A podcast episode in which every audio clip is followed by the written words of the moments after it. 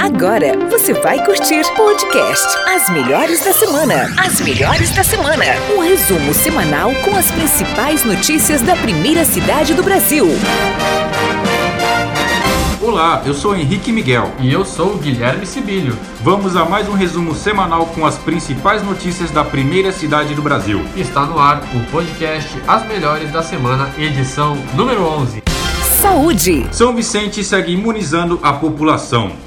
Quem traz a reportagem é o Vitor Seco. Nessa semana, a vacinação em São Vicente contemplou novos grupos. Pessoas com síndrome de Down, pacientes renais em diálise e transplantados imunossuprimidos, todos entre 18 e 59 anos, além dos munícipes com comorbidades e deficientes permanentes, tanto de 55 a 59 anos, como de 50 a 54. Vale ressaltar que, para que haja o recebimento da dose, é necessário comprovação. Outro público que começou a ser vacinado é o de operadores de trem de 18 a 59 anos, assim como os trabalhadores do serviço de transportes que possuem mais de 47 anos. Para essa categoria, é necessário fazer o cadastro no site Vacina Já, pelo seguinte endereço: vacinajá.sp.gov.br. Repetindo, vacinajá.sp.gov.br. Após isso, será gerado um QR Code que deverá ser apresentado no posto de vacinação. O atendimento segue em todas as unidades básicas de saúde e estratégias de saúde da família, ocorrendo também nos postos móveis da cidade, como o Brisamar Shopping, localizado na rua Frei Gaspar 365, no centro, e o ginásio Doutor Luiz Gonzaga, que fica na Praça dos Ambientalistas, no Rio Branco. Vitor Seco para o podcast As Melhores da Semana. Ainda na área da saúde, o Paço Municipal foi iluminado pela cor verde em homenagem à Semana da Enfermagem, que é de 12 a 20 de maio. Em tempos de esperança, devemos destacar a importância dos nossos profissionais que estão na linha de frente em combate à pandemia. Atualmente, São Vicente conta com 670 profissionais de enfermagem, entre técnicos, auxiliares e enfermeiros. Fundo Social de Solidariedade. Fundo Social arrecada quase duas toneladas de alimentos na ação contra a fome. A campanha promovida pelo Grupo Tribuna em parceria com o Fundo Social resultou em mais de 1.700 quilos de alimentos arrecadados no último final de semana. Os mantimentos foram entregues em sistema drive-thru no posto de arrecadação do Fundo Social de Solidariedade. As doações seguem no mesmo local neste sábado e domingo, 15 e 16 de maio. Atenção para o local de entrega: Rua Benedito Calixto, 205, bairro Centro. A presidente do Fundo Social, Tainã Carneiro, falou sobre sua expectativa para a segunda fase de arrecadação. A ação no último final de semana, na última sexta e no último sábado, foi muito boa, superou todas as nossas expectativas. É, quando a gente abriu o nosso balanço aqui, nós ficamos surpresos e muito alegres né, com o que a gente tinha arrecadado.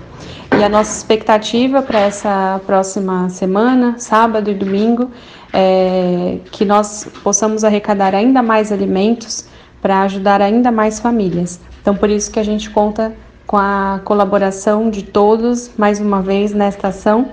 E se você tem um quilo em casa que está sobrando, pode doar uma cesta. O que você puder doar vai ser muito bem-vindo e vai ajudar alguma família que está precisando neste momento. Comércio. Nova feira orgânica é inaugurada no bairro do Itararé. A partir do dia 19 de maio, produtos naturais e livres de agrotóxicos agora poderão ser comprados na Boulevard do Itararé, em frente à rua 11 de junho. No novo local, a feira segue oferecendo frutas, cosméticos, legumes e alimentos saudáveis, porém com funcionamento ampliado em uma hora, todas as quartas-feiras, das 8 da manhã à 1 da tarde. Vale destacar que ela permanece funcionando todas as sextas-feiras, das 9 da manhã à 1 da tarde, no Parque Cultural Vila de São Vicente. Trânsito. Obras na alça de acesso da Imigrantes estão previstas para o segundo semestre. Ao lado do secretário de Projetos Especiais Alexandro Ferreira e da deputada federal Renata Abreu, o prefeito Caio Amado esteve na rodovia dos imigrantes nesta segunda-feira, no local onde deverá ser construída a alça de acesso. O projeto da Artesp, Agência de Transporte do Estado de São Paulo, traz um pacote de obras com serviços de drenagem e iluminação na cidade náutica, o que vai beneficiar e muito o bairro. O orçamento para a construção está previsto em 50 milhões de reais. A estrutura ficará localizada na Avenida Marcolino Xavier de Carvalho, e visa a acessibilidade de moradores e turistas à região, além da segurança. Direto da alça de acesso, o prefeito e a deputada comentaram sobre as obras. A gente está aqui na onde, se Deus quiser, será a alça de acesso para a rodovia Imigrantes do bairro Tancredo. Deputada Renata vindo conosco aqui, entendendo e defendendo a gente junto ao Estado lá. A gente precisa dessa ajuda para que saia a alça que o povo aqui espera, né, Rê? É isso mesmo, eu quero parabenizar o prefeito Caio. Nós estaremos hoje indo ao vice-governador reforçar esse pedido. São mais de 30 mil pessoas de vários bairros, principalmente do Tancredo, que precisa ter acesso a essa rodovia que muitas vezes ficam ilhados na cidade de São Vicente, querendo sair e sem conseguir por causa das enchentes. É um problema que precisa ser resolvido. Isso depende da renovação do contrato da Ecovia, de ter isso no acordo. E nós estaremos hoje em São Paulo, eu e o nosso prefeito Caio Amado, lutando para que seja incluso na renovação e que a gente possa dar uma vida melhor para esses moradores, não é, Caio? Exatamente, pessoal. E a gente está aqui trabalhando firme e forte, viemos mostrar para a deputada todo o projeto e agora fazer essa parte de dialogar com o vice-governador, com o governador, para que saia do papel, se Deus quiser. É a hora do nosso povo começar a ver melhoria para a cidade. Esporte. São Vicente retoma atividades esportivas presenciais. O retorno segue rigorosamente todos os protocolos sanitários, possibilitando a realização dos exercícios físicos que contribuem para a saúde física e mental. Os equipamentos públicos esportivos estão recebendo apenas 20% de suas ocupações devido à pandemia. Outra medida adotada foi a redução do período de cada aula, de uma hora para 45 minutos, para que os equipamentos sejam devidamente higienizados.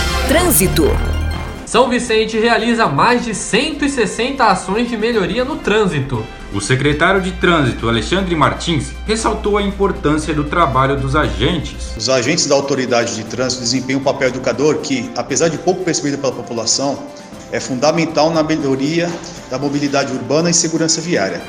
Quando estão executando ações de operação e fiscalização de trânsito, sua presença reduz o risco de acidentes e congestionamentos, pois os condutores tendem a seguir as regras de trânsito quando os visualizam. Ações como essa contribuem com o trânsito mais seguro, Além disso, os agentes da Secretaria de Trânsito seguem empenhados na campanha de conscientização Maio Amarelo, Respeito e Responsabilidade. Pratique no trânsito.